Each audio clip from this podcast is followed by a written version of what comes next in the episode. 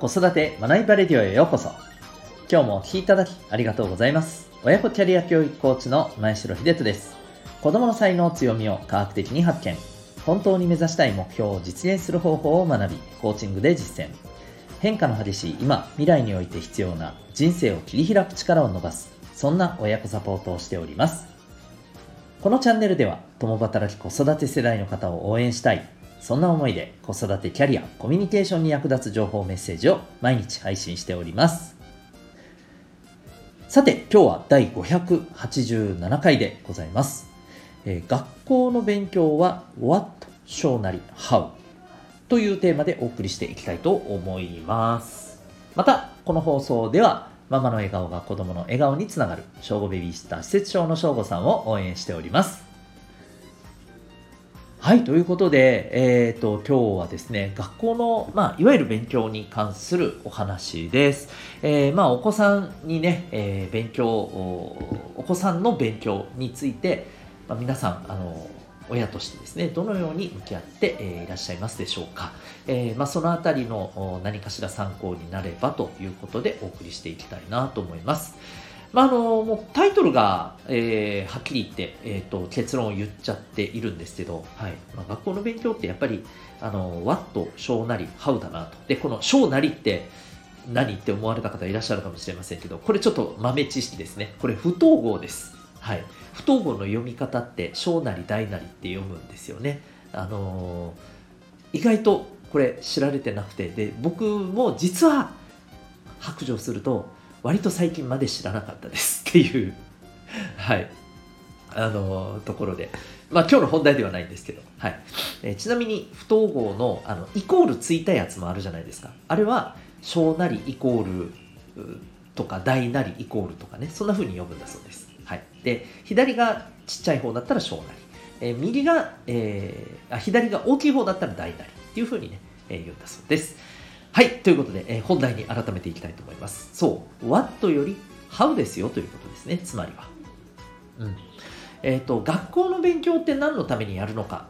っていうところで、やっぱり僕はですね、ここだなと改めてね、思います。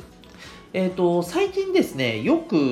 見かけるシリーズのね、記事なんですけど、これ、東洋経済、えー、オンラインというあのウェブサイトでですね、結構あの教育関係でシリーズとしてね、えー、よく出ているんですけど、あの皆さんもこれご存知の方多いと思うんですけど、えー、漫画やドラマで話題になった、え、ドラゴン桜、あるいは漫画はドラゴン桜2、あ、ドラマもありますね。失礼しました。うん。えドラゴン桜、ドラゴン桜2のね、え、こう、中、内容から、まあ、結構引用しつつですね、やっぱり勉強においてここが大切ですっていうね、えー、お話がこうよく出てきていて、ただこれ勉強だけの話じゃなくてですね、まあ本当に仕事術とか、うん、そういうところでもね、物事のこの論理的な考え方とか、こういったところでもすごく使えるなって思うんですよ。最近読んだ記事ではですね、えっ、ー、と、見出しがですね、えー、東大生実践、ここ一番で焦る人の不安を消す秘策3つということで、はい、特に、あのー、こう、本当に大事な局面において、なんかこう、やっぱり不安になって焦ってしまって、え実力が発揮できなくなるっていうことで、やっぱりこう子供も大人もあるじゃないですか。うん。まあ、そこでね、この不安を消すための、えー、秘策っていうところで、えー、まあ、受験勉強を通してね、これは直前対策なんかは、あの特にここは大切だみたいなね、お話をされていて、えー、まあ、この記事の中ではですね、まあ、このドラゴン桜の実際のあの場面も引用しながらですね、えー、まあ、3つの S が大切だっていう話を、ね、されています。うんえー、3つの S っていうのがですね、えー、スピードとシンプルとシステムなんですね。うんでとにかくあのもう物事をどんどんどんどんこうこなしていくスピードをつけてこなしていくと。で、えー、もう形をしっかりとね、えー、決める、うん、で、えーと、そして、えー、ポイントをね本当にあの絞って、え、行うと。でこれをとにかくもうあの決めてあとここにやるんだっていうふうにねもう決めたら迷わずにガンガンガンガンやると。なんかあれこれあこれもやらないといけないとかあれもやらないといけないとかじゃなくて脇目も振らずとにかく行動しようみたいな、で、その行動もちゃんと的確に効果を出すためにもう形をこれをやるっていうのをきっちり、決めておこうっていうね、まあ、そういうことを要はあのおっしゃっていて。で、えー、まあ、とてもね大切ですよね。で僕はやっぱりですね勉強をする上で、えー、一番まあ大事なことってそう勉強で得る知識にどうもあの子供たちもね目を生かせがちだしまあともすると大人もそのあの観点でね子供たちにこれは大切だよってもしかしたら役に立つかもしれないよっていう、ね、幅広い知識持つことが大事だよみたいな感じでね勉強の重要性をお伝えすることも多かったりします。あのー、もちろんそれも間違いではないんですけどなかなかやっぱりね響きにくいし、あのー、もっと言うと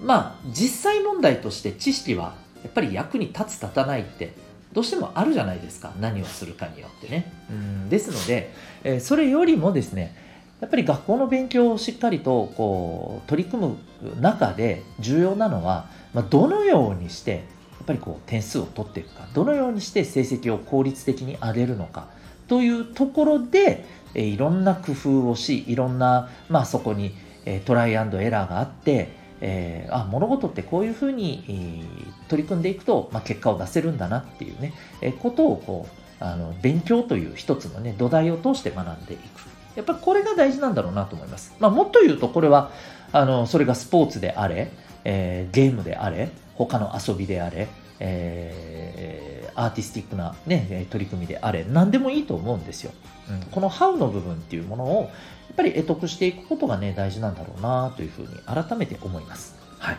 えー、ぜひですね、やっぱり学校の勉強何のために、えー、必要なのかっていうところを考えたときに、